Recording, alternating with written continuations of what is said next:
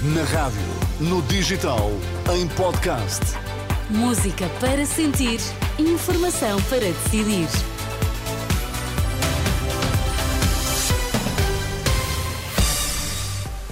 Seja bem-vindo à Renascença. Boa quinta-feira. Uh, vamos começar aqui esta tarde. Vai estar comigo Sónia Santos até às 5. Nas notícias temos o Vítor Mesquita. Boa tarde, Vítor. Boa tarde, Sónia. Como é que estamos de destaques a esta hora, Vítor? Faltam denúncias enviadas pela Igreja nos números que o Ministério Público revelou nas últimas horas. Alerta da coordenadora das comissões diocesanas. PJ realiza buscas na Junta de Freguesia de Campolida, em Lisboa. Vamos então ao Jornal da Uma na Renascença, com a edição de Vítor Mesquita. Os números do Ministério Público relativos a investigações delegadas práticas de abuso sexual estão eh, incompletos, é o que diz na Renascença a responsável pela equipa de coordenação das 21 comissões diocesanas de proteção de menores e adultos vulneráveis em Portugal. Ouvida pela Renascença, Paula Raimundo reage com estranheza aos dados conhecidos nas últimas horas. Este é um tema que vamos desenvolver mais à frente nesta edição. A Polícia Judiciária estava na última hora a realizar buscas na Junta de Freguesia de Campolida, em Lisboa. Informação confirmada à agência Lusa pelo próprio Presidente da Junta. A investigação estará relacionada com eh, executivos eh, anteriores. Segundo Miguel Belo Marques, estavam a realizar buscas elementos da PJ acompanhados por uma procuradora. Notícia, a notícia das buscas foi avançada pela uh, RTP. A direita não vai ter uma maioria nas legislativas de março, por isso os partidos de esquerda terão de estar preparados para assumir os destinos do país. É a convicção da coordenadora do Bloco de Esquerda, Mariana Mortágua, sublinha que o partido está pronto a fazer a diferença, desde logo na habitação. A direita não vai ter uma maioria e vai ser responsabilidade da esquerda resolver os principais problemas do país. E um dos principais problemas do país é este as pessoas não terem uma casa onde possam viver e que possam pagar com o seu salário, que seja uma casa digna. E por isso, este é o momento de todos os partidos, e os partidos à esquerda que têm essa responsabilidade, apresentarem as suas soluções para que, no dia 11 de março, consigamos ter uma maioria no Parlamento para aprovar medidas que façam a diferença. E a força do Bloco conta para isso. A coordenadora do Bloco de Esquerda, Mariana Mortágua, numa conferência de imprensa onde fez o balanço do que falhou nas políticas de habitação, aqui no registro da RTP3. A entidade reguladora para a comunicação social não hesitará em avançar para novas diligências se persistirem dúvidas quanto à titularidade do capital do fundo que detém o Grupo Global Média.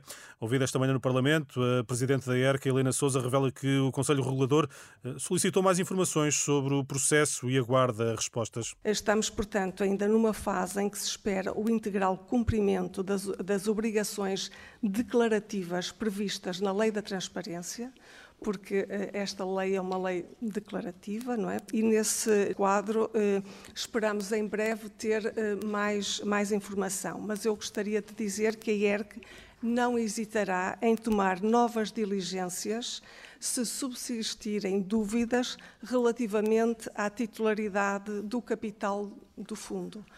A Presidente do Conselho Regulador da Entidade para a Comunicação Social, Helena Souza, ouvida esta manhã na Comissão Parlamentar de Cultura e Comunicação sobre a situação no um, Global Media Group que detém TSF, Diário de Notícias, Jornal de Notícias e o uh, Jogo. Entretanto, o Parlamento aprovou a audição dos ministros uh, do Trabalho e da Cultura sobre a reestruturação do uh, Global Media Group, também a aquisição da participação da Lusa pelo Estado. Os requerimentos de PCP e Bloco de Esquerda foram aprovados por unanimidade. A circulação rodoviária no Chiado, em Lisboa, vai estar condicionada aos fins de semana, a partir das 9 da noite de amanhã e até 7 de janeiro. O objetivo é aliviar os efeitos da concentração de pessoas na época festiva. Segundo a autarquia, o acesso aos residentes, residentes está assegurado, bem como as cargas e descargas entre as 6 e as 10 da manhã. Todos os detalhes sobre hum, as ruas em causa estão em rr.pt. Vitor, agora o alerta da responsável pela equipa de coordenação das 21 comissões diocesanas de proteção de menores e adultos vulneráveis em Portugal.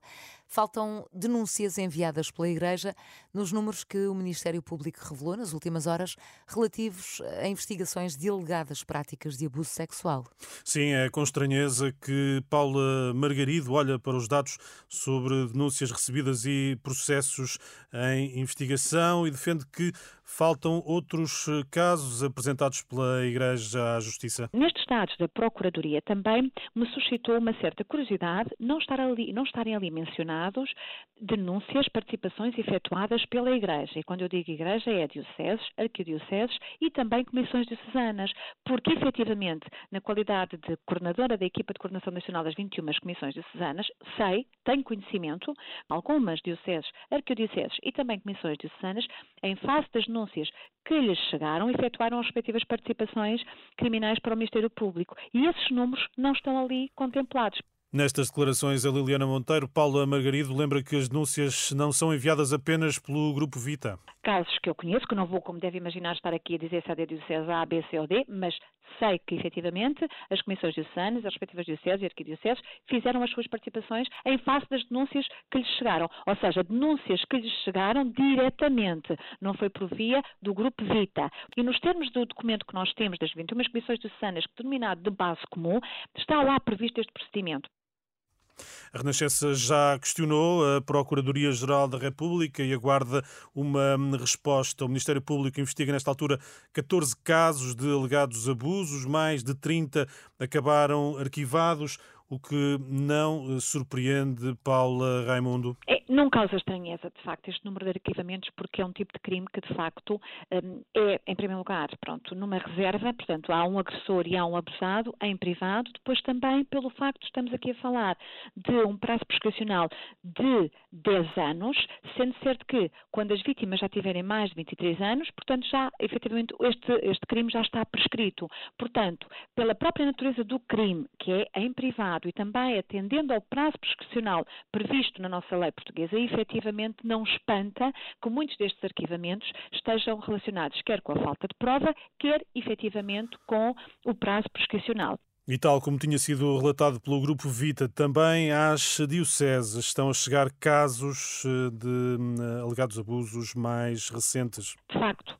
temos agora algumas denúncias de uh, vítimas jovens, uh, jovens com 19, 20 anos, em que o ato de agressão, de abuso sexual aconteceu quando tinham 16, 15 anos e, portanto, e este agressor está aí e com ele também tem que se trabalhar para que depois não continuem a ser efetuadas essas práticas.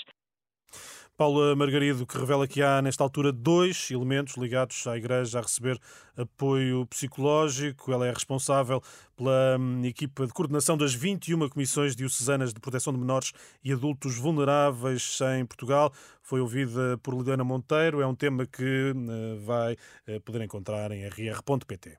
Vitor, encontro marcado para as duas, certo? Isso mesmo, até, até já. Até já. As notícias, até lá, claro, são sempre atualizadas na aplicação da Renascença e também no site em rr.pt.